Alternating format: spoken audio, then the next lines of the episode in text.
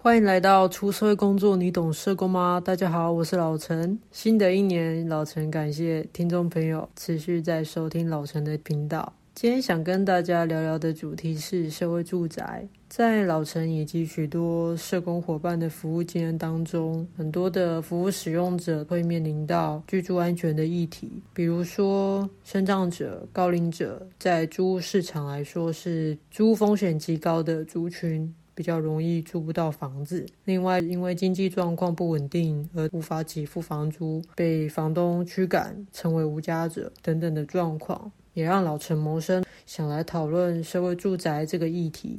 因此，我们今天邀请到社会住宅推动联盟的主任玉如来跟我们谈谈他所观察到的在台湾所发展的社会住宅的政策以及包租代管计划。对于我们弱势的租屋民众有什么样子的改变？那我们赶快邀请我们的玉如。大家好，我是社会住宅推动联盟的林玉如。那我在社会住宅联盟这边，我呃工作满十年了。我大概二零一零年进来到这边，然后就是一直从事社会住宅政策倡议工作，一直到现在这样子。对，就是一路看着台湾社会住宅从无到有，那其实也。也觉得自己蛮幸运的，啊，可以做这件事情。当初是怎么会想要投入社会住宅这个议题啊？应该是我自己觉得那个缘分，缘分还蛮重要的。就是因为我自己的背景是社工的背景，嗯，哎，我呃大学是念社工的，然后出来也做过社工几年的时间，可是就是后来想去学一点新的。就是哦，我研究所是跑去念文化资产保存，对，然后是去做跟空间文化有关的。只不过说我的指导老师玉兆清老师，那他会觉得说，哎，我有社福的背景，他觉得，哎，现在在那个时候那个热身疗养院的那个拆迁议题嘛，然后他觉得我的背景可以从就是我对于老人人跟居住的这个这个议题可以去看。我们怎么去谈热身疗养院的保存？就是说，它不会只是一个文化面向嘛，它里面有居住的人，嗯，然后这些人把热身疗养院视为一个家的这件事情，住在那里这样子，然后他觉得我还蛮适合去，就是呃去做这方面的那个探讨这样子，然后所以。研论文写完之后，研究所毕业之后，就是变成玉老师就问我说：“哎，那你要不要延续？就是我呃这几年一直在在热身嘛，然后看着这些人，然后住家的这个议题，然后现在因为崔妈妈基金会还有奥尔斯专业者都市改革组织，他们想要推社会住宅，那也是跟居住有关的，跟人有关的，尤其是比较是关注在弱势的这一块。然后他就觉得说：哎，其实我的背景也还蛮。”对，也还蛮适合，他就说要不要来试试看，然后就就进来了。对，那我就觉得说，哎，蛮合适的，因为我自己也是买不起房的那那一个。对，然后我就觉得说，嗯，好像就是有一条线，就是来把你拉拉到这里来，因为你的条件就是在这个这个这个环境底下嘛，你高房价，你买不起房，其实你也没有多余的能力，你租金又那么贵。对啊，所以我们。就是从这样子出发去谈社会住宅，其实还蛮有感的。嗯，所以你当初投入的时候就有联盟这个组织了吗？还是说从从你开始去组织你的团队，然后成立一个联盟？嗯，对，就是应该是说我们想谈社宅的这件事情是比较明确的，就是社会住宅在台湾其实是没有被，应该说这个名词，其实在以前的台湾的可能社福政策啦、住宅政策里面，其实都有被谈到，可是并没有实际的真的做出来。那我们会觉得说，哎，在二零一零年那个时候，因为房价整个高上去，民怨满载的时候，就觉得说，哎，其实高房价的议题需要被解决，可是一直被。呃，忽视的社会住宅，它比较是要关注弱势居住的这个课题，其实它是应该要更被拿出来去看，说，哎，其实台湾就真的应该要开始做了。所以我们是很明确的要做这个议题，只不过说我们会觉得应该要结合各方的资源一起来做。那春妈妈基金会跟专业者都市改革组织是住宅空间的这个面向，其实是比较。呃，熟悉的比较专业的，可是我们在弱势者、弱势居住的那一块，其实我们是比较缺乏的，所以我们就是结合了，就是呃，目前比较是呃，就是那个时候就是其实是比较比较大的社福单位啦，就是像伊甸基金会、立新基金会、呃，老人福利联盟啊，嗯、对啊，台湾社福总盟啊，这样比较大的，就是在各领域，其实就是会对于呃我们的弱势对象的一个居住处境，可能呃会比较呃。掌握了解的，我们就先去邀请他们，然后来就是有没有兴趣啊，加入这样子，然后他们就会觉得说，哎，其实过去他们的个案一直常常遇到这个问题，可是一直没有去好好的解决这件事情，就是没有一个说好像有人要跳出来做这件事情，所以我们就觉得说，哎。他们既然觉得说，哎、我们的服务对象有需求啊，他们也愿意一起来做倡议，所以我们就会就就邀他们一起组组成了这个社会住宅推动联盟。然后秘书处是设设在这边，就是由呃比较是住宅的这边的团体为为主这样子。那社福团体这边有点是支持的伙伴，就是有点是呃我们的行动参与啊，论述的参与啊，就是他们就会一起一起。对，就分享他们的一些经验，然后还有实际行动的声援啊、支持啊，这种就是他们会一起配合着我们一起做这样子，应该是说一起协力的伙伴啊。那只不过说，哎，秘书处的各项的行政工作啊什么的，实际在操作这件事情是会回到就是驻盟秘书处这边，然后就我们有专责的人在做这件事这样。那联盟它比较具体的策略跟它的行动是什么？在针对社会住宅的这个议题，从一开始到现在，其实会有一些改变啦。一开始因为台湾没有，嗯，没有社会住宅，所以我们比较明确的就是会期待政府，就是你要要不要做社会住宅，你愿不愿意做这会社会住宅，那你要承诺做，嗯，其实我们就是一直打这个部分这样子。那你你要做，你要做多少？你要照顾谁？嗯，对，那我们会让他更聚焦在说你预期要怎么做啦，然后你的目标，你你愿不愿意照顾弱势的这个这个取向去，然后有点是前一阶段是量的增加，嗯，对，就是让你愿意承诺做，然后做多少，然后那个量出来，然后就是其实。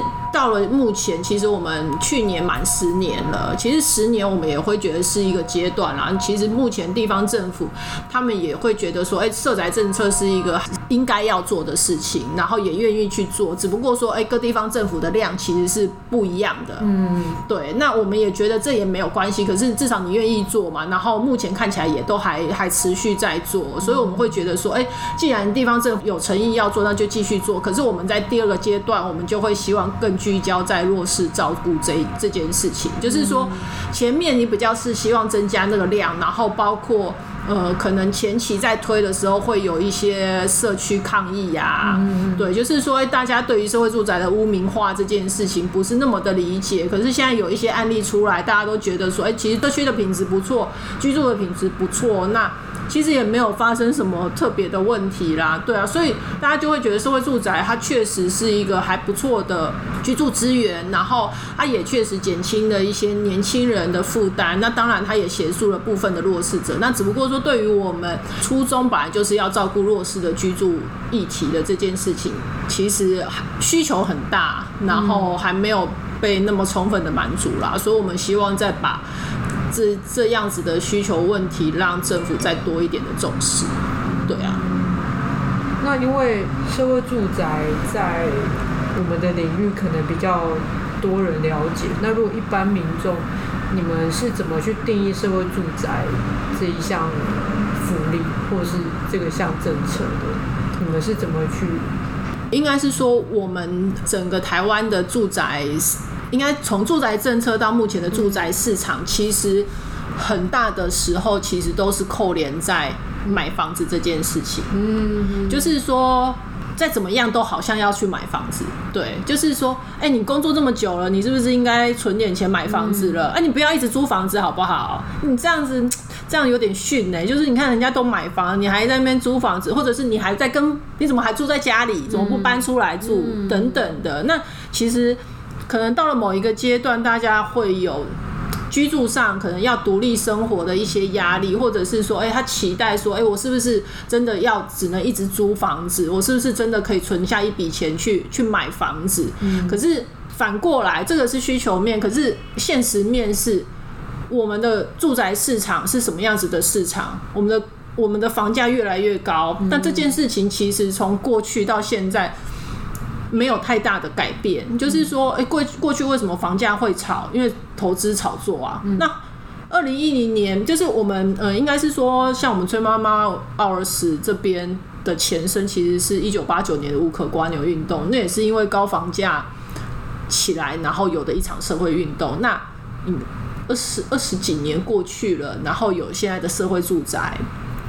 那其实都是在高房价的压力下，我们不得不的一个选择，就是我们必须要做这件事情。可是高房价这件事情，你看经过了二十几年，它其实都没有改变，就是房价还是这么高，投投资投机炒作的人还是在有，就是说它整个住宅市场面其实它没有被改善的很好。当然这几年啊，这几年其实我们确实在这个部分，呃，社会运动，然后再加上政府也其实有一些着力，有在。处理这些事情，虽然那个成效没有到那么高，可是至少有在抑制投机炒作这件事情是是有的。可是问题是房价还是这么的高，嗯，那房价那么高，那我们就会变成是说，哎，对于想要独立生活、就自己出来居住生活的人，你其实你真的要去买房吗？真的是真的是还蛮困难的。可是你说租房子嘛，那又是一个非常。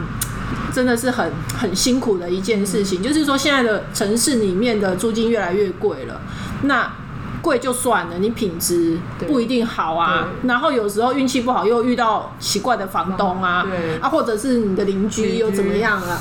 对，就其实会有很多的问题，你就相对的会觉得说，哎，租房子这件事情你都没有很便宜啊，然后也没有很稳定，然后就会觉得说，哎，真的。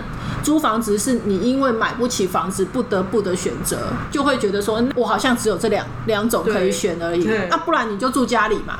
嗯，就是我我之前就一直住家里，就直到我结婚之后，我才有机会搬出来住，因为不太可能会去选要搬出来住啊。就是你宁愿跟家人挤在一起，你也不会去想说要搬出来。就是你一个月的租金，你要花去大半的生活费这件事情。可是你搬出来住，你看租屋市场里面，你的环境条件没有那么好，那你更不用想说你真的要跳到去买房这件事情了。所以。就还蛮无奈的，可是有的人还是会选择强迫自己去买房，嗯，他就会觉得说，哎，强迫储蓄嘛。可是问题是这个门槛很高啊，有的人强迫得来，嗯，有的人你再怎么强迫还是买不起房啊。那就是大部分还是得要靠爸靠妈的啊，嗯，对，你才有可能去跨过那门槛，然后强迫储蓄去买房这件事情。可是。政府开始谈社会住宅，它让大家有一个新的选择，就是住。你会觉得说，哎，我不是买房子，我不是跟房东一般的房东租房子，我是可以有机会跟政府租房子的。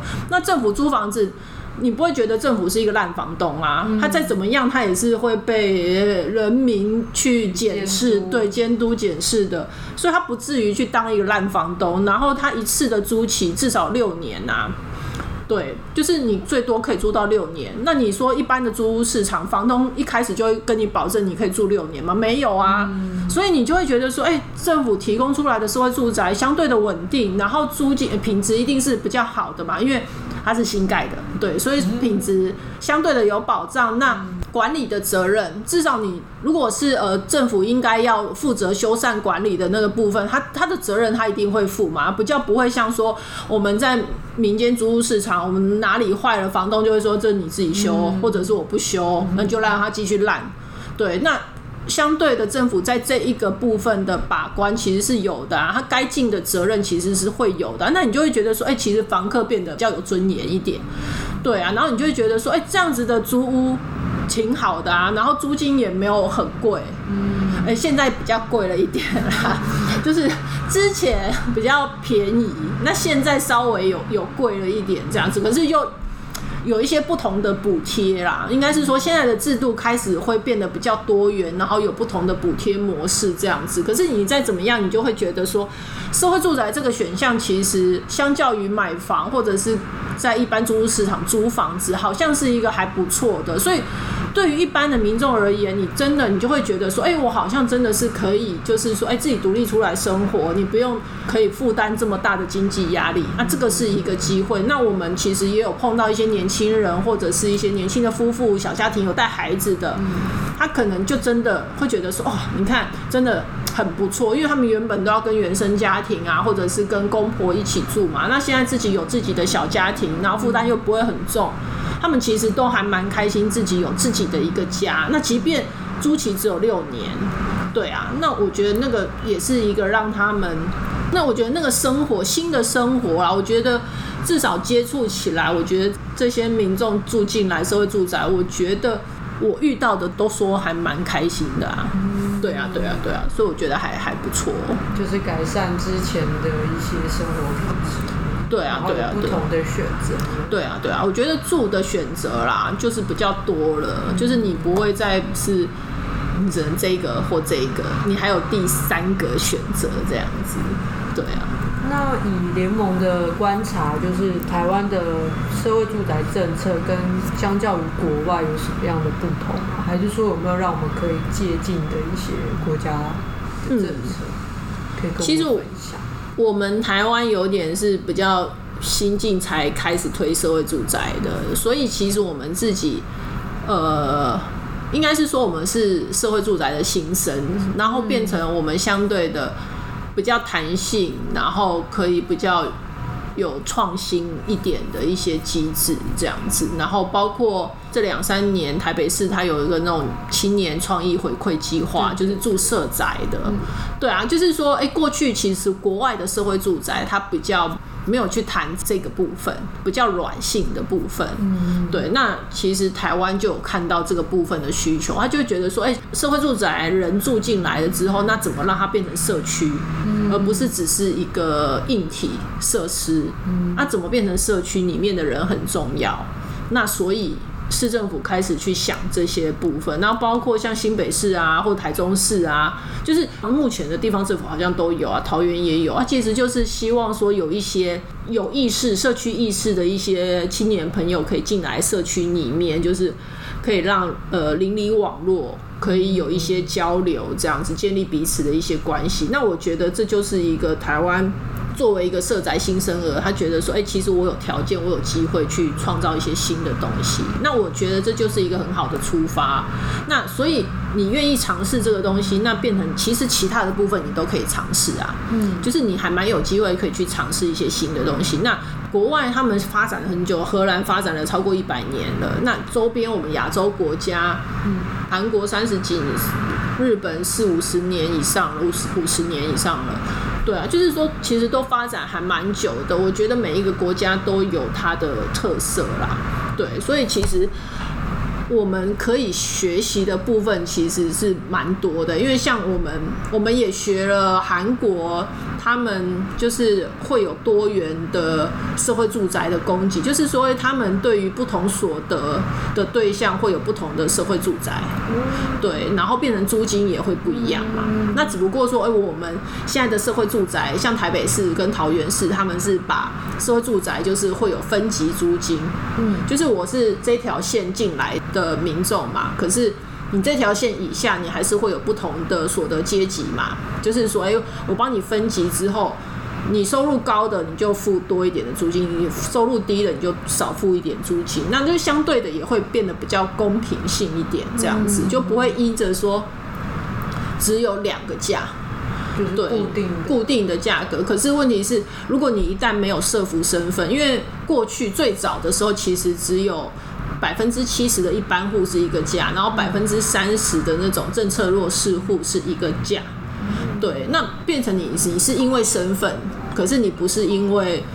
你真的你的所得负担能力，对，所以我们会觉得说，哎，你依了你的所得负担能力，你可以有不同的租金的支付，其实这件事情是还还蛮重要。那这个部分其实国外都有在做，韩国是把它变成是不同的社区类型，哦，就是这一栋可能就是这一，对，它就是会做一个社区，它是比较 for 呃，可能比较是中收入的，嗯，那它的租期是多少，然后它的租金就会比较高一点，嗯，然后。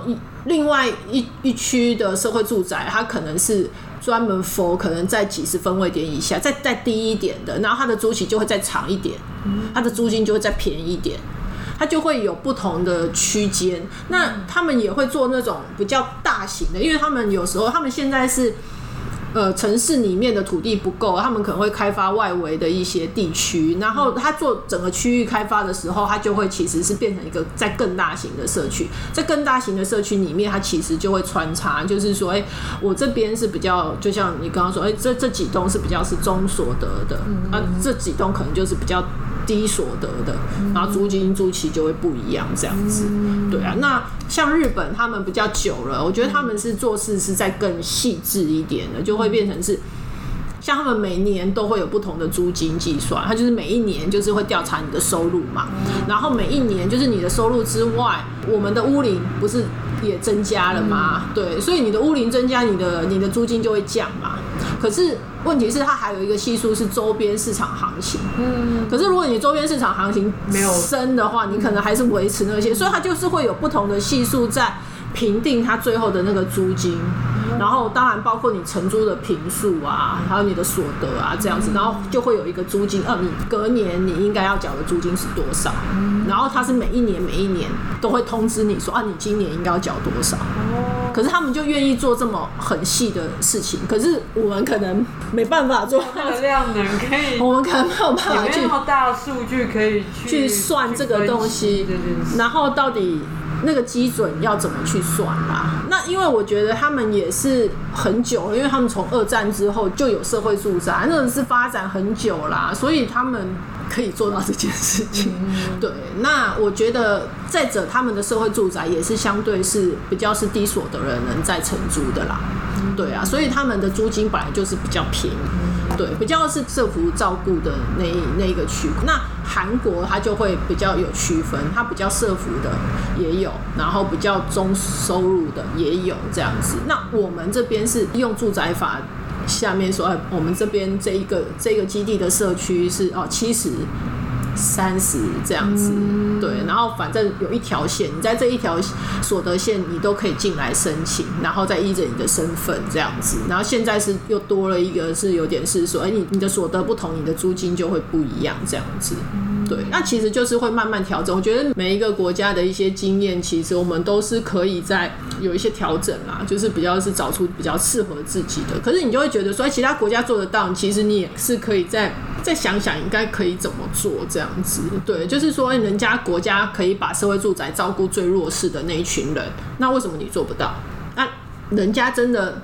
有发生很糟糕的问题吗？也不见得。为什么那么担心说你照顾太弱势的人不行？嗯，对啊，所以其实都是可以在想。那近期就是有个新闻，就是台北市的那个名伦社区嘛。那柠檬对于这些新闻有什么样的想法或看法？啊，就是太贵了嘛。对啊，就是大家期待的社会住宅不会出现这样子的租金价格啊。嗯，不。不过它真的还蛮大的哦，我看它里面是真的。我们有去看啦，嗯，那个的空间确实还蛮舒适的。就是当然你说光一房型，你自己一个人进去住，你都觉得哦，好大，太宽敞，太宽敞了。可是我觉得。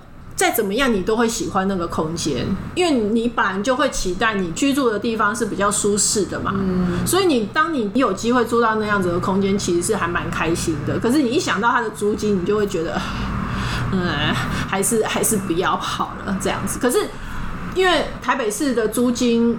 其实虽然它有到四万嘛，可是它因为它有分级，租金所得的分级嘛，嗯、所以如果你的如果你是一个人要承租那种一人房的，然后你的所得又比较低的，那它配起来的那个租金，就是其实应该是还算是可以接受的啦。应该是说那个的租金价格跟市场的租金行情来比，嗯，就是还是可以接受的。所以最后。市政府不是统计了吗？就是就是还是有这么多人要来抽明伦的社宅，即便他租金那么贵，那个四万的也超过啦。就是原本大家说，哎，四万的那个户数是不是只有十间呐，还是几间？嗯，然后大家一定会说，一定没有超过这个户数的人来，一定没有人要来这样。可是也报了，还是超过，还是超过，也是要抽签你才住得到那四万块的房子啊。对啊，所以。可是另外一种想象就会是啊，那个住四万的人，到底是对我们他是什么样的状态？对，对就是说他可以租到四万，你可以租到四万，那你就会觉得说，哎、欸，政府你花的资源，你是不是要帮助那个可以租得起四万的人？因为你租房子租到四万，就表示你肯定你的所得是要更高的啊，你才愿意花四万块嘛。你可能所得应该要到十万吧。而且你应该很可以在一般的、一般的租屋市场里面去寻求你可以啊，可以，对对对对对，不一定要寻求是我们现在对需求就这样子的，对啊，对啊，对啊，对啊，对啊。可是问题是因为租金定价就是这么高，那变成是我们期待照顾的那些人，他没有办法租得起这个价格嘛，所以就会跑进来另外一群人去租掉。可是我们就会觉得那人就是。那个照顾对象就会觉得你就奇怪啊，就是正当性啊，嗯嗯，那个公共性就会不足啦。可是就会又回到我我们刚刚你最前面问我的嘛，就是说对于一般人，那我们也只能讲说啊，这群人可能是买不起房，可是所得又还不错的，他又想住在台北市，可是在台北市他就是真的买不起房，嗯的那一群人来住在这里，对啊。那我有点好奇，会不会有相对剥夺感？我的房型就是这样，可能我就只有一万块的房型，可是对方可能也就是四万，会有那种那种心态上面的。因为我觉得好像还好哎、欸，就是我接触起来社宅的，因为大家都是租房子的啊。嗯，对啊，就是说我今天不是是自己的房子嘛，我们同一个社区里面，你是自有住宅，我是租客。就是说，因为我现在本身也是租房子的嘛，嗯，对啊，那租房子的你在社区里面，你就觉得好像有点矮人家一截这样子，嗯，对的那种感觉，因为毕竟哦，这房子是他的嘛，嗯，可是我是租人家房东的房子，我在屋檐下，人家的屋檐下的对的感觉，可是，在社会住宅里面，大家都是房客啊，嗯，我觉得还好哎，就是大家的。那个位置其实是一样，啊，你有钱付那个，你就去付那个啊。啊，我们想省一点，因为我们我们那一次去看明伦，也有看到那种一对年轻的夫妇吧，不知道是是夫妇还是男女朋友，反正他们也是在看一房的啊。对啊，他们也会觉得说，哎，一房的也够大了，他们就租一房就好了。呃，也有遇到小 baby 的啊。他们也也是在看一房的，啊，他们也不会觉得说不看一房嘛，一定要看两房。嗯，对啊。那其实刚刚有提到说，我们能不能照顾到我们最想照顾的那一群？所以那个游戏规则很重要。那能不能请就玉如跟我们说一下，是什么样子的条件的人可以去抽那一个社会社会住宅？对。应该现在每个地方政府，它都会有一条所得线啦。人家像台北市，他觉得他想要照顾的 range 会宽一点，嗯，所以他定家庭收入五十分位以下的，嗯，对。然后除了家户所得以下，再来是他还会规定每人每月不得超过多少钱，就是。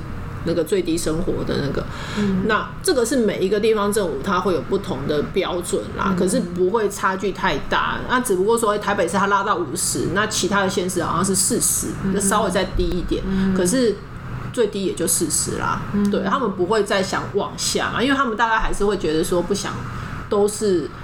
呃，经济弱势的人住在社宅里面，对，所以你其实只要符合这个所得，然后再来就主要是无自有住宅啦，嗯、这个是蛮重要的。嗯、那台北市、新北市这边是有放宽说你。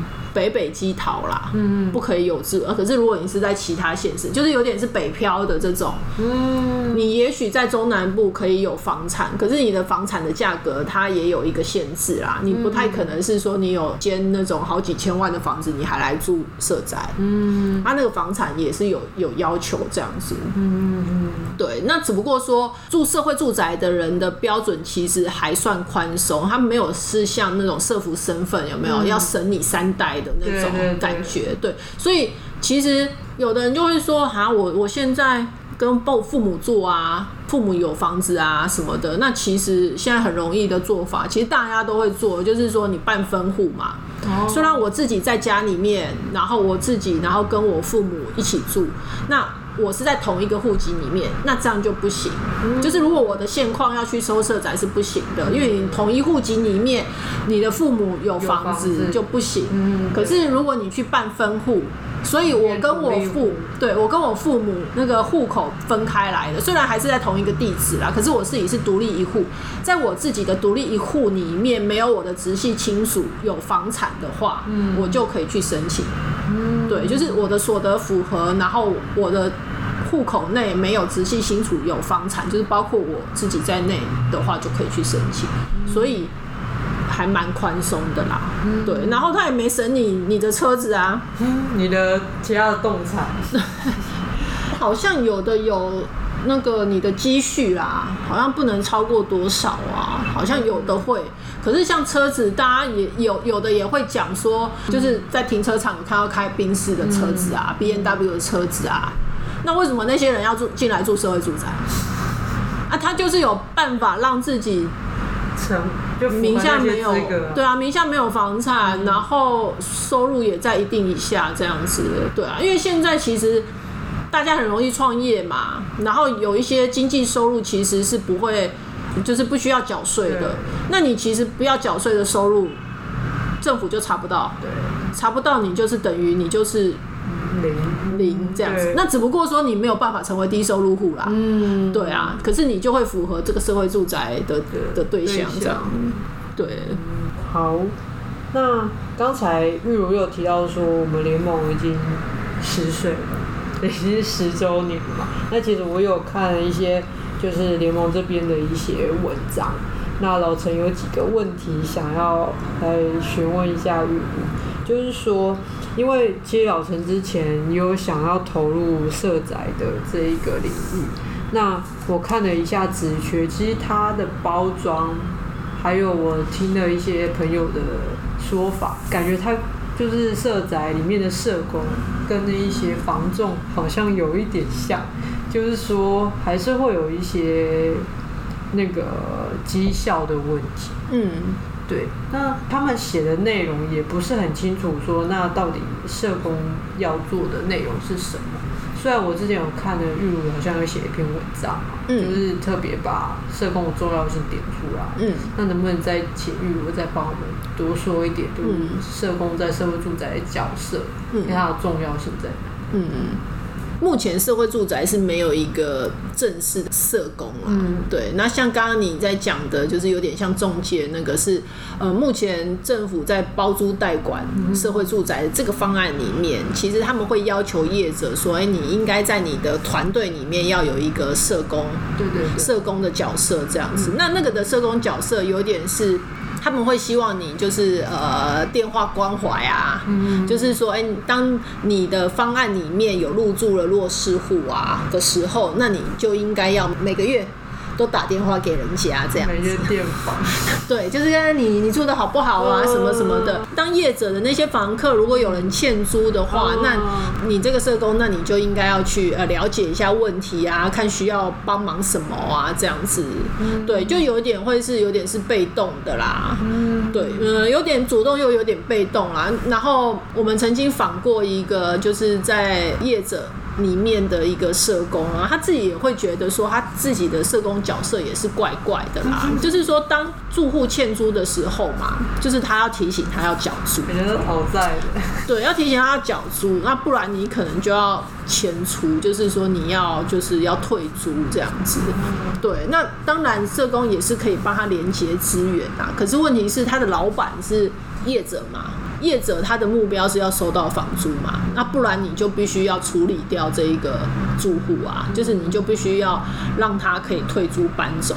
嗯，那你还是得要去执行这件事情啊，所以你你只能说，好，看起来他没办法还租，那我只能赶快去找资源，嗯，然后让他搬出去。嗯，对，那即便你的住户可能真的不想搬啊，或者是什么，可是你还是要想办法让他搬啊。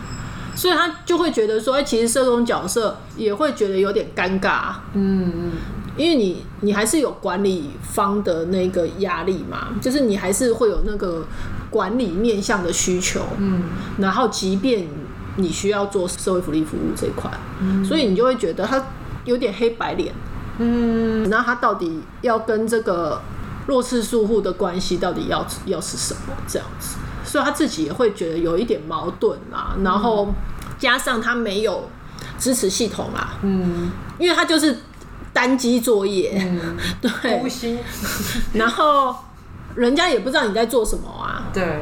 啊，反正你就是要达到你可能要出报表啦，要干嘛干嘛，可是你又不是每天都有事做。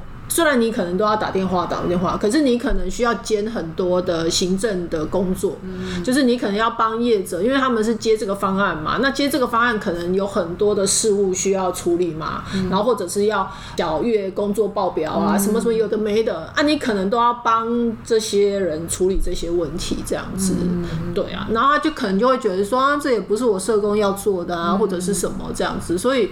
他自己也会想象说，可能他也做不久。啊，嗯、就是说，流动率其实是有点高的啦。嗯、那这个是在业者的这一部分，因为这个是方案里面他们会期待业者有这一块，那是因为你要有他才会委托给你嘛，嗯，你才会标得到这个案子啦。嗯、那变成他们一定要有，那只不过说他到底做得好不好？他有没有达到你预期？他放一个社工的功能在，就很难讲。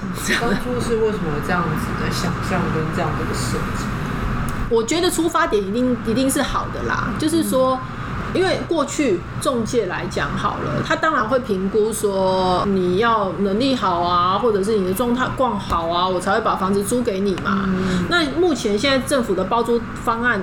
包租代管方案，它就是百分之六十，它是比呃社会住宅那边多一点，它是六十是一般户，四十是弱势户。对，那你要照顾到百分之四十的弱势到你的物件里面来，然后他们就会觉得说，哎，因为弱势对象有很多种啊，有身障老人、单亲什么什么什么什么，那你应该要有社工来帮你，就是协助你去。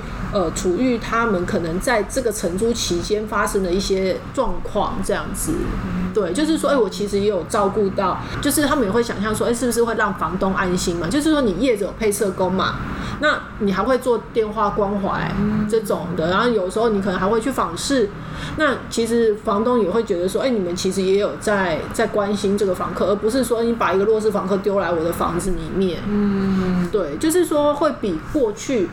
仲介在管理房子来来讲，就是说过去中介可能只是说没合到房屋啊就没事了，嗯、然后再多一点是说他可他们可能会帮房东管理房子，嗯，就这样。那我觉得他们都是会挑过的嘛。那今天政府期待你要多照顾弱势，他就会觉得说啊，那这一群人可能有一些社服的需求，我就排一个社工给你这样子，就是期待你有一个社工。可是问题是。就是对于这个社工的角色任务不是那么的清楚，对，然后他到底要做什么？可是即便他清楚了，问题是他的老板不清楚，不是很了解他这个社工背景，对，就是不晓得说，哎，你到底做那个要干嘛？哎，你做那个有用吗？嗯，啊，我有期待你做这么多吗？嗯，啊，你不能只做好我交代你做的事情就好吗？就可能我们可能就不太能够沟通对话，这也有可能啊。再加上其实。他就一个人工作嘛，他就只会有一个人。你不是像我们社服单位，就会有很多的社工伙伴嘛，这这样子。他支持系统没有啊，你更不用说，你还要什么督导系统啊，什么什么的。对，他有什么问题，他可以找谁？嗯，对啊。所以我们会觉得说，哎，其实没有不对，只不过说我们可能没有把这件事情想的再再再完整一点。那我们就会想说，哎，他有没有可能其实是跟现有的一些社服资源体系去合作，嗯，让社服的这一块只处理社服的这一块，管理面就是你就纯粹做管理面这样子。那你当然可以跟你合作的社服单位去告知说，哎，你你住在这边的房客他有什么样子的社服需求，那你的社工可不可以来来协助或者是什么？对。可是因为包租代管，它因为物件很分散嘛，就是大家都是都是住在各个不同的地方，那。其实这样子的合作其实也不容易啦，所以我们其实有一些想象，可是落到那种操作面，我们还是会有一些不是那么想得清楚的地方。所以这个问题可以怎么解？这样子，因为其实我们也会想说，哎，社福他们可能也还蛮有区域性的，我我只负责什么区的，我哪一区就归谁。对，对，所以这个也很挑战。说，哎，我包租代管业者，我是整个台北市，哎，嗯，对啊，那这个部分怎么办？对，所以有时候有一些操作性的，也是我们一直在想的啦。所以这件事情到底要怎么做？然后或者是说，哎，那有没有可能不是是跟社福单位，是跟社公司事务所？嗯，有人做开业的嘛？行动的。对，行动的。那他们相对的也更弹性，更弹性。然后他们也自己本身应该有自己的资源网络啦。嗯。对，然后他可以怎么去协助这样子的不同的个案的需求？应该。都自己出来开事务所了，应该也是还蛮清楚这这个部分啦。那我们也会觉得说，哎、欸，那有没有可能去跟这种自己开业的社公司聊一聊？嗯、对，所以我们就会想想一些啦。那只不过说这个部分，我们我们自己还没有理得很清楚。嗯、那在社会住宅里面，其实是目前是没有社工这个角色的。嗯，就是政府新办的社会住宅里面，嗯，对。可是应该是说会结合一些，就是说目前有几处的社会住宅，他们会结合一些社会福利方案进来，然后方案进来就会有社工嘛。嗯，对。这个社工他就是会依着那个方案的需求，可能会在社宅社区里面有一些服务啦，或者是说他有特别要关注的对象。嗯，对，比较特别的是在台中，台中的社会住宅丰源安康，还有在太平的社宅，他们其实伊甸基金会，就是我在那个文章里面其实有提到的，就是台中市都发局，它其实是还蛮看重这个，他觉得说，哎，社福好像真的有帮他们解决人这块的议题，嗯，然后住宅部门只要负责管理。反正他就做好管理面嘛，什么硬体的啊的管理啊这些的。可是人的部分不是他们的专业，然后他们觉得说，他们邀请伊甸基金会进来之后，哎，帮了他们很多忙。嗯，对。然后伊甸基金会也不只是关注弱势，他连一般户有需求，他也一起。他可能有一些活动也是跟一般户一起，他会觉得说，哎，其实，在社区里面。创造一些共融的机制活动啊，交流啊，其实是对于弱势是更好的，因为你不要只是好像都把他们标签，我只特别服务你，活动都是为你而办的，啊，其他人都有点就是有距离，可能他们在社区里面操作的就是期待大家都是邻居啦，嗯，让你去更了解嘛，你从对一个精神疾病可能。会害怕吧，然后会不认识什么什么。他们透过活动让社区的居民去了解精神疾病是怎么样，或者是说什么样的身心障碍者，或者是老人家怎么样怎么样怎么样。那他们也在社区里面找志工啊，对啊，找志工，不管你是什么身份的人，你愿意做来进来做志工，我就让你有机会去服务有需要的人，这样子。就是说要慢慢慢慢一点一点一点，他们会觉得说，哎，其实有一个专业团体在社宅里面。去操作这件事情，让他们觉得哎、欸，还蛮安心的。然后你有什么社服的问题的时候，你找他们，好像也都可以答得到一些解答。嗯，那他们就在社区里面。那呃，除了问题解决之外，其实预防功能他们也在做嘛。他们平常在做的这些活动，其实就是一种预防嘛。他更认识这些不同的对象，或者是说，哎、欸，他更了解家庭暴力是什么。对，那我能不能够意识到说，哎、欸？我的邻居发生了什么事情，或者是说，哎，我意识到我自己，我们家家内我们家人关系的紧张的时候，是不是你开始有一些预警这样子？对啊，我觉得他们他们在做这些事情，其实还蛮多面向。然后我觉得台中市都发局就觉得说，哎，其实就是觉得他们做的还不错啦。所以就是从丰原，然后到了太平，都都还蛮仰赖。伊甸在做这样子的事情，就是让社服在社宅里面可以做一些事情。事情可是，就是其他县市的社会住宅比较没有这一块。其他的县市社会住宅比较是，反正我有啊，我有社会福利啊，嗯，可是就是设施，我有日照中心嘛，我有公托嘛，然后我有机构嘛，长照机构、日照或者是小作所什么什么的，可是。不是说这个设施不重要，他们还是很重要，因为他们在社区里面可能没有地方愿意租给他们办机构啊、办小作所啊，都被人家赶啊。所以社宅提供这些场所给他们也是需要的。那只不过说我们在谈的社会福利服务是在更软性，在社区里面其实是可以带动一些关系发生的那种。对啊，然后可能也会有人家会讲说，哎，那台北市他们有青创户啊，青创户有在做。那种社像社造那样子嘛，也是在促进邻里网络的啊，嗯、也很像啊，跟伊甸在做。可是我就会觉得说，哎、欸，其实社服专业，你要看见自己的专业在哪里嘛。所以你在办这个活动的时候，其实是你有目的性的办活动。你期待说这个活动的你可以达成什么样的目标嘛？嗯、那你你希望说，哎、欸，我办这个活动是可以促进什么？对，那我不是为了办活动而办活动啦，我不是只是要大家欢乐，有没有？娱乐、嗯、性的？嗯，那我觉得青创户在娱乐性这个部分其实是比较强的，他们还蛮强的嘛，年轻人，嗯，就是很多很多不同的新的创意，对，创意点，然后很多的才华，嗯，对，可是。这个是一部分，可是我们还是需要，就是社会工作，你怎么觉得说，哎，我可以在社群里面做一些什么？用你的专业带给这个社群。对啊，所以我我们自己跟一店也在讨论啊，就是说，哎，其实社会福利长期以来一直太注重个案工作了，嗯，那社区工作这件事情其实是被放在最后面，你有空。嗯、你有多余的人，你就去做嘛。啊，做小也也是做啊。嗯，对啊。那有没有达成那个目标，好像也不是那么重要。反正我有办几场次啊，几个啊，有多少人来啊，什么什么什么什么。嗯，对啊。可是就是我们就是跟那个社区其实是是蛮远的啦。对啊。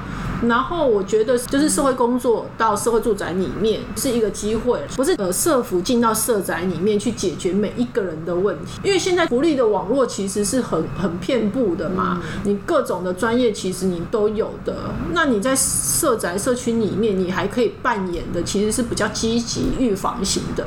那确实，如果真的有发生问题了，因为像伊甸他比较擅长的是生长嘛。对。那他有个单亲家庭，他也是一样要连接到外面的资源去啊。可是他可以做这件事情啊。嗯，对啊，所以也不是期待说，哦，我进到社宅里面，哦，我要这些人的问题我都要解决。对，就是说我不一定要做到这么深的，我可能在这个社区里面，我可以初步的掌握，因为我我进入到社宅里面，我一定是会了解每一个家庭，哎，大致是怎么样，我一定可以嘛，因为时间啊，什么时候你大家都可以了解。那只不过说，哎，你你开始。会知道哪一类的对象，哎哪一些需求跑出来了，那你透过社区工作去创造一些互动啊、活动啊，或者是什么，那去让这个需求可以解决吗？或者满足啊？像台中他们就是会觉得说，哎，有很多的老人家会有送餐，可是他们会觉得说，那不如来共餐。有一些妈妈她就是没有去工作嘛，就是说先生去工作，她留在家里带孩子的，她白天还在家，嗯。那他不是需要你特别服务他的那种，可是我们把他邀请来一起吃饭啊，一起共餐啊，彼此啊，大家都是邻居嘛，我们可以。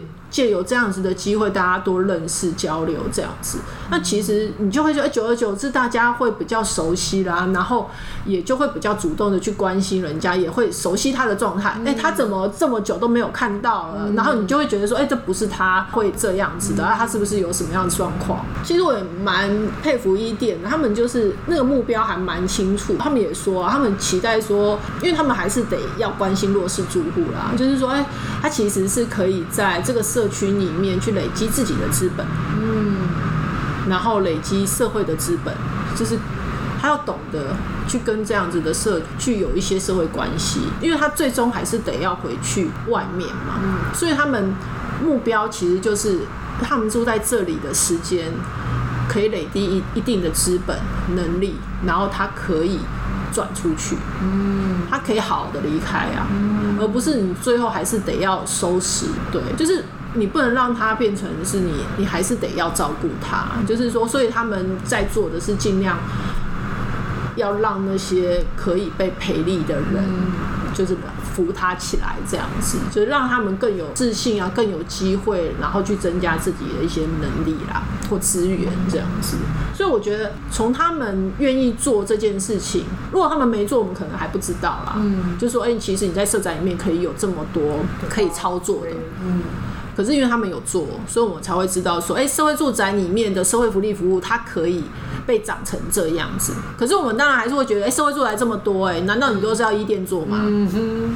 还是只有一店想做，其他都不想做，也不会啦。因为现在立新基金会，它虽然是比较是聚焦在妇幼的，可是他现在也觉得说，哎，进到社宅，因为他们在那个林口四大运的社宅也有一个服务据点，他们也会觉得说，哎，其实来到社区里面其实是有趣的，他们也想做多做一些比较是社区型的工作这样子，所以是慢慢的啦。那我觉得社会住宅越盖越多，我觉得大家可以多一些讨论，然后包括我觉得是社服界啦。你要不要不要那么局限自己？服务类型吗？服务范围吗？或者是什么？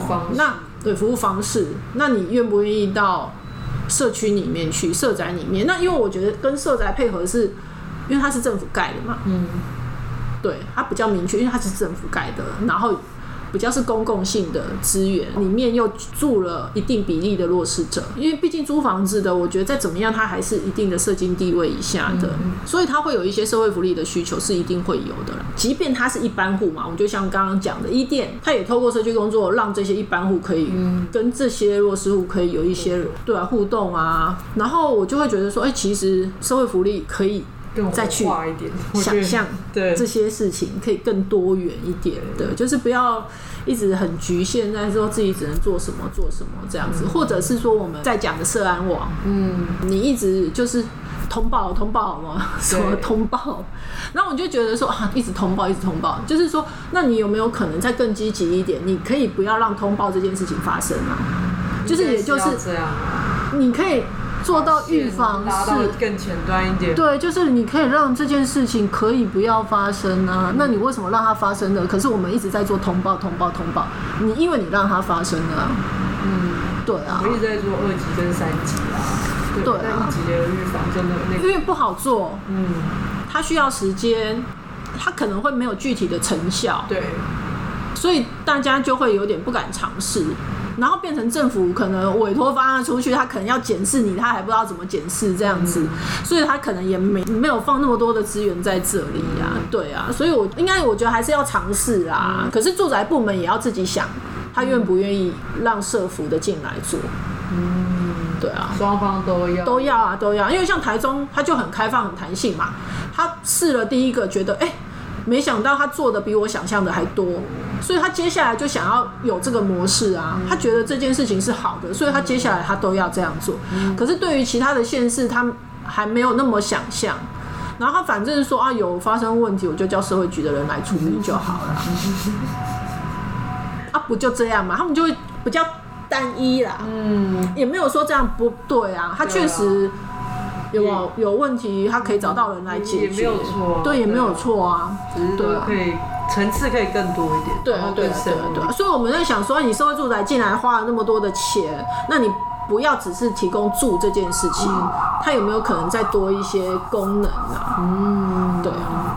那老陈还有一些疑惑啦，就是说台湾也有很多空屋嘛，对，那社会住宅的。量也很少，那老陈就突发奇想，觉得说这些空屋有没有可能再运用，然后作为社宅的一个部分？那就要问屋主同不同意，或者是建商，有些是真的就是盖起来，然后没有人住。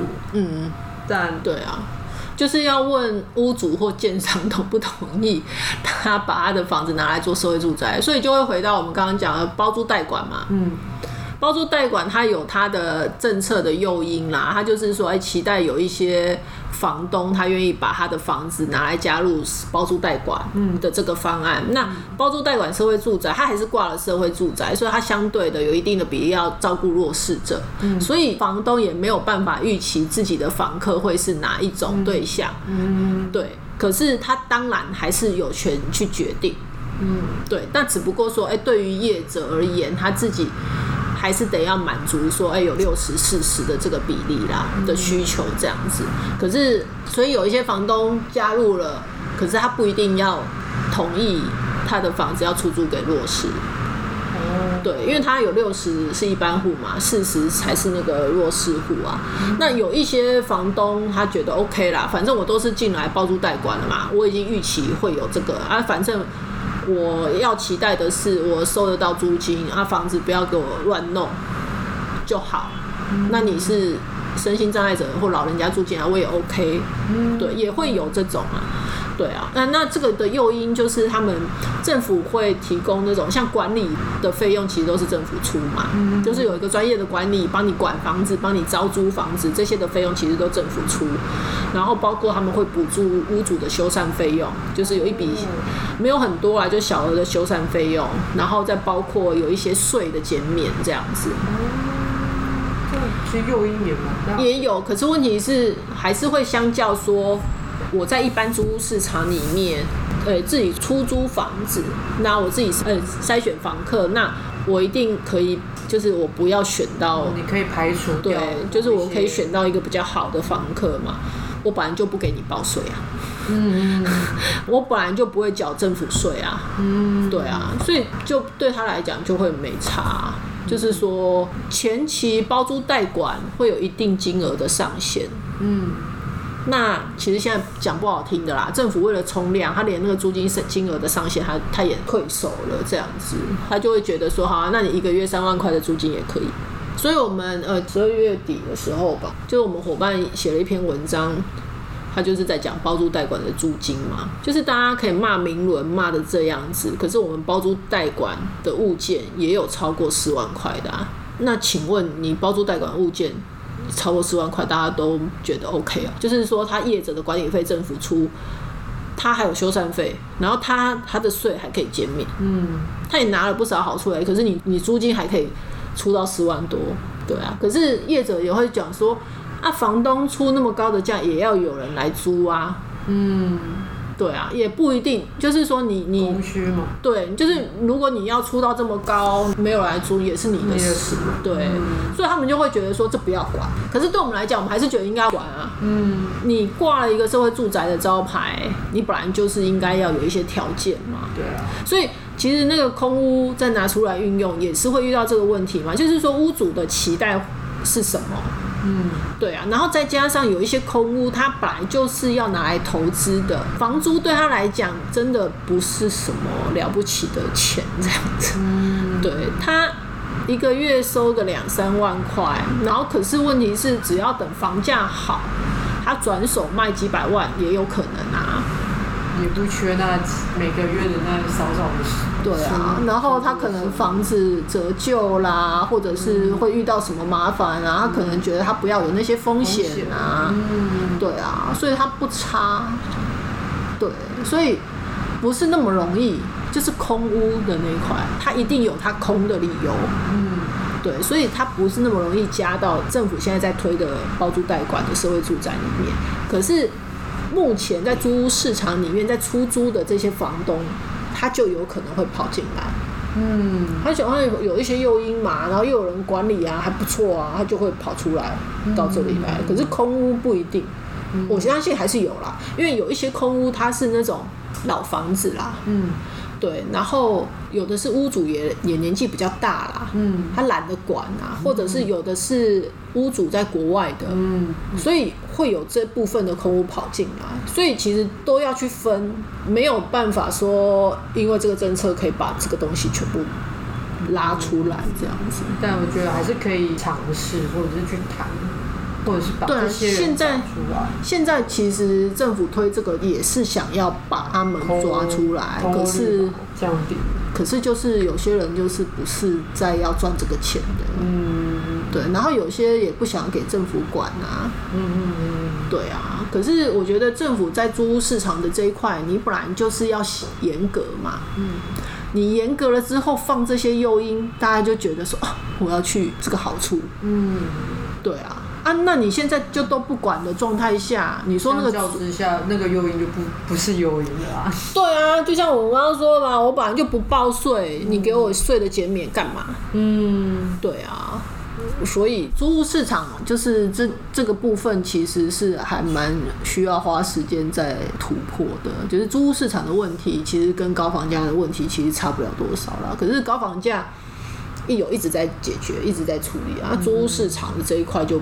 脚步比较慢一点，因为它更散，嗯，更我觉得更复杂，更复杂，对。对。那因为高房价的这一块，你可能抓得到投资客啊、嗯、建商、财团这种嘛，嗯、你。那个目标群体好抓，嗯、可是房东的这一块就有一点难，因为他可能是一人房东啊，那、嗯、也有可能是专门经营的这个的房东也有啦，嗯、就是难管理啦，然后或者是说我有一个什么游戏规则这样子。所以刚才有讲到税嘛，然后其实因为我自己也是租租房子，所以。很多在签约的时候，房东都会主动跟你说，哎、不可以去 申请租金补助啊，因为要报税啊什么。但这是违法的。可是其实这还是有很多是租屋主的痛。对，那联盟这边有没有一些建议，或者是说有什么样的说法可以让房东可以让就是身在租屋的负担上比较少一点？那只能政府那边要大破大立，因为你政府没有去管的话，这房东本来就就是皮皮嘛，就不想去做这些事情啊，所以我们也就会觉得说，那你政府就是要严格查气逃漏税这件事情啊，你势必要让每一个房东就是你有所得，为什么不报税？嗯。对啊，这件事情不是就是很奇怪的吗？你你一个月收了人家两三万，为什么你不报税？你可以不报税。嗯，对啊，那你就是应该要报的啊。那你你有报之后，你才会有后面的这些补贴什么什么什么才会跑出来啊。就是不是是要去哀求房东欸，嗯，这是本来就是很天经地义，房东有收入就应该要报税这件事情。可是我们当然可以。有一个前提是，我们一旦要开始做这件事情，政府可以说好啊，我们可以大赦啊，半年内，嗯，你来申请的什么的，我都可以怎么样，嗯，可以减收多少什么什么什么的之类的啦。假设半年之后开始严格查清，你抓到了你的税就是怎么样怎么样怎么样，嗯。然后我们有另外一个讨论，是因为现在的租赁所得税它有点是并到个人的综合所得税，嗯，所以因为并到个人的综合所得税，其实它容易在那个所得的那个级距跳级，嗯，那一跳级它的那个税负增加就会比较多一点，所以我们也有在想说，如果政府要做这个严格查气的这一块，就是查税的这一块，有没有可能说，哎，其实我们去修这样子的法？就是说，哎，把租赁所得税的这一块是单独课税，因为我们不是像缴房屋税、地价税、什么汽车燃料税，不是都是个别的税、个别税、个别税吗？对。那有没有可能租赁也是一个个别的税？嗯。那个别的税它就有个别的税率啊，或者是什么去苛征，它就不会说把。租赁所得那个是纳入我个人的那个，就是一般的收入里面去这样子。那把它分开来，也许对于某一些人，他就会觉得可以接受。嗯，因为单独课征的税本来就不会太高，对，就是按一些各种的税来看的话，其实那本来就不会太多啦。嗯，对啊。可是你并到综合所得税，就会跟着自己原本的所得，再加上这一笔所得，它的。税更有感的，会蛮有感的啦。嗯，对啊，所以我们会比较希望说，哎、欸，可以就是单独课税啦，嘿，然后你可以设大赦，嗯，然后再来就是要严格查期了，就是查，没有什么好 好选择的，就是你不太可能要他们很乖呀、啊，或者是说就是要查他们才会有做啊。就像，哎、欸，我一直觉得。很多很多年以前，台湾骑机车不用戴安全帽这件事情，嗯，也是严格查了之后，大家也很有感的被罚了钱之后，大家就是都乖乖戴安全帽。对啊，就是要查，只不过说查气这件事情会比较麻烦的是，它不容易找到。对啊，所以这个也是。在执行上面要克服的条件嘛，对啊。可是我就觉得说，你要么就是做这件事情啊，不然你再给他们多大的诱因就没有用啊。可是我觉得也不是要求他们哎，这本来就是很天经地义要做的事情，啊为什么要求他们？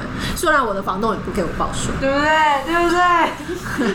我们自己真的是很难去说服他。那对，其实我的房东他没有跟我讲不能报税这件事情，只不过我没有办法附上任何。的税负资料，因为他很聪明的是，他没有留任何的租金的签收，嗯，对，所以我其实只有租约而已。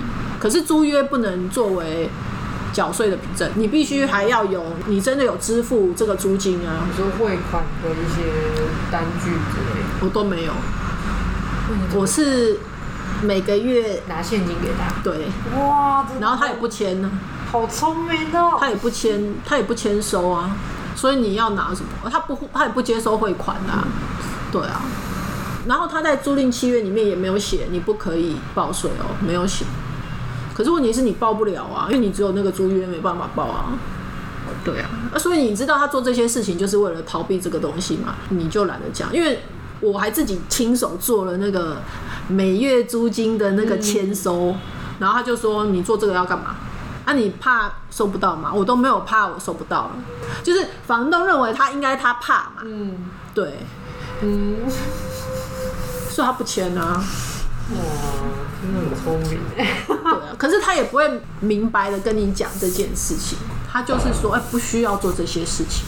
对啊，汇款那个我我没有在弄汇款，不方便之类的嘛，他不做那个软钉子啊。对对对对对，所以我当然也就不会那么白目的跟他讲说，可是我要报税啊。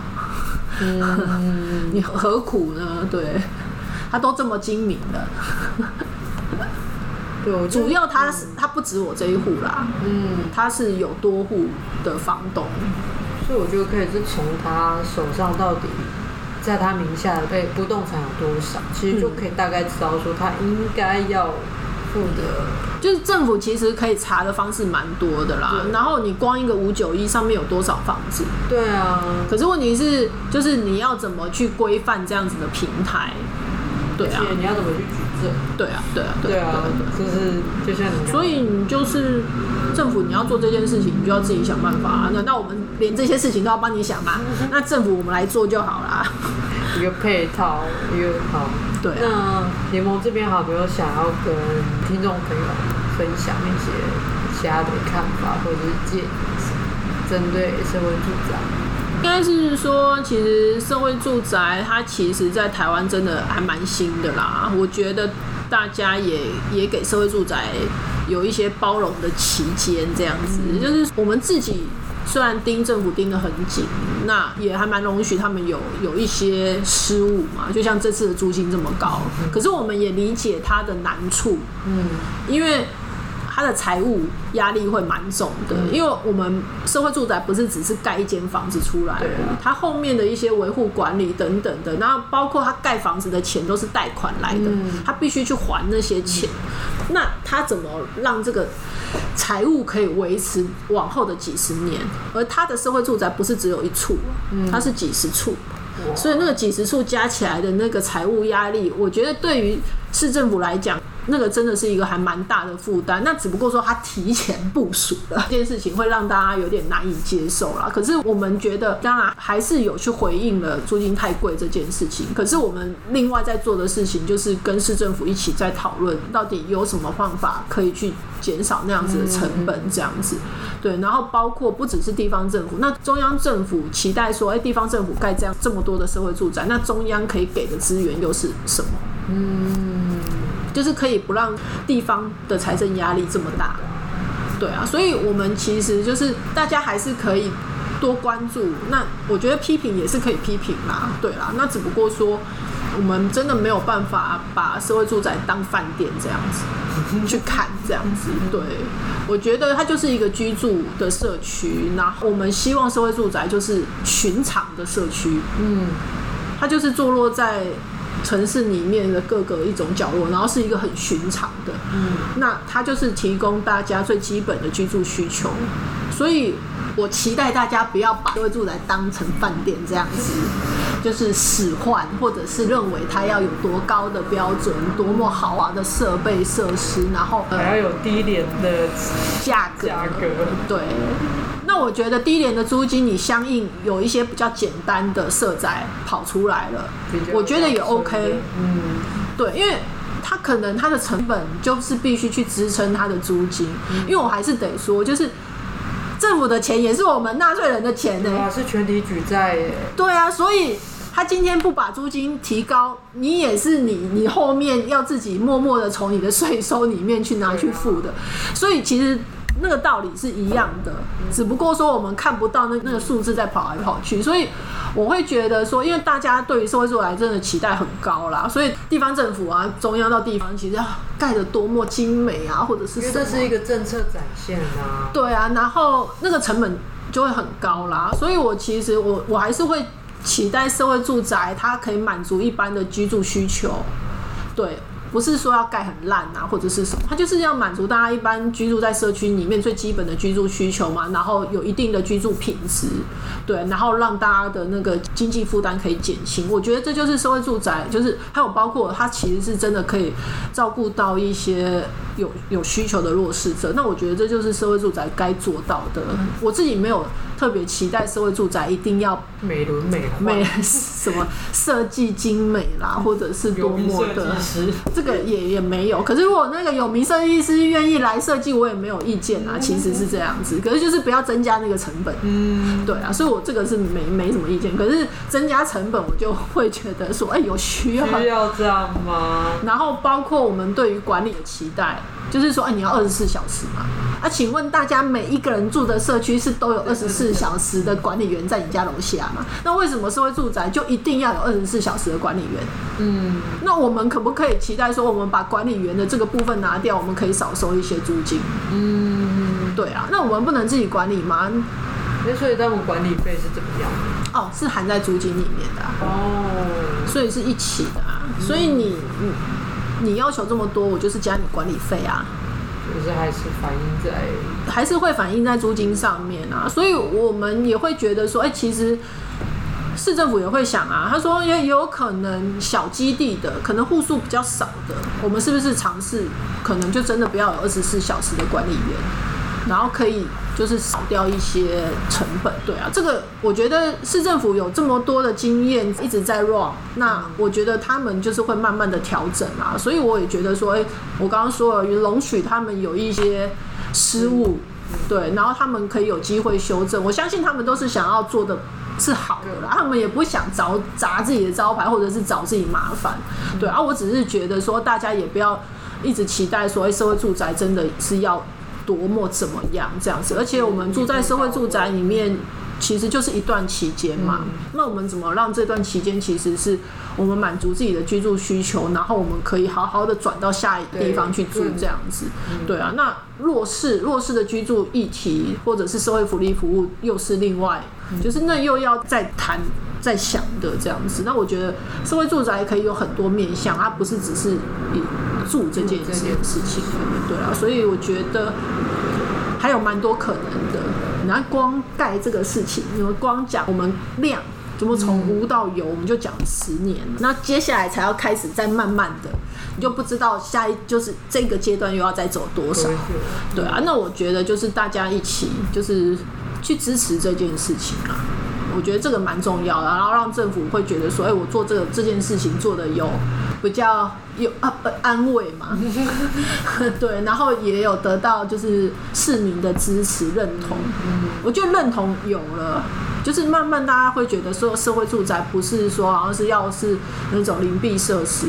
我觉得市政府开始觉得有被认同这件事情，只是他还需要多一些。鼓励啊什么的，不是只是一直骂说，哎，你租金那么贵。嗯，对啦，可是租金贵也是应该要念念一下啊。联盟这边有什么一些活动，或者是说希望大家去支持的一些？目前是没有特别办活动啊。不过我们今天开幕的那个天龙房屋，就是我们应该是说，呃，孙妈妈基金会。奥尔斯专业者都市改革组织潮运啊，这边其实就是住宅团体这边跟那个台科大李根在老师，我们做了一个那行动艺术，行动艺术，住宅运动的行动艺术这样子。那我们在罗斯福路三段，就台台电大楼捷运站四号出口，四号出口附近有一个天龙房屋啊，就是说大家可以搜寻一下天龙房屋，然后大家可以过来看一下。那在这个小小的。策展里面就是说，去反映很多人的居住心声这样子，然后呃，我们在为期一个月的时间，从一月六号到二月五号就会结束了。那一个月的时间，我们会办大概十来场的讲座。啊，大家有兴趣也可以去，就是呃，到网站上面去看有哪些讲座，你可以过来听我们谈。从住宅市场、社会住宅租屋市场，其实都都有谈到这样子。嗯，所以会放在联盟的粉丝专业上。是吗？诶、欸，我们助盟也有，然后潮运的啦，纯妈妈基金会啊，奥尔斯啊，你都看得到这样子的。好对，搜寻天龙房屋就看得到这样子。对啊，这些住宅相关的议题，我们都会在这个一个月内的期间，就是会邀请各界啦，各一些关心住宅的的朋友嘛，或呃，包括立法委员啊，这些都会来讲这样子。好，好。嗯那我们今天的访谈就到这边，谢谢日文。好，谢谢。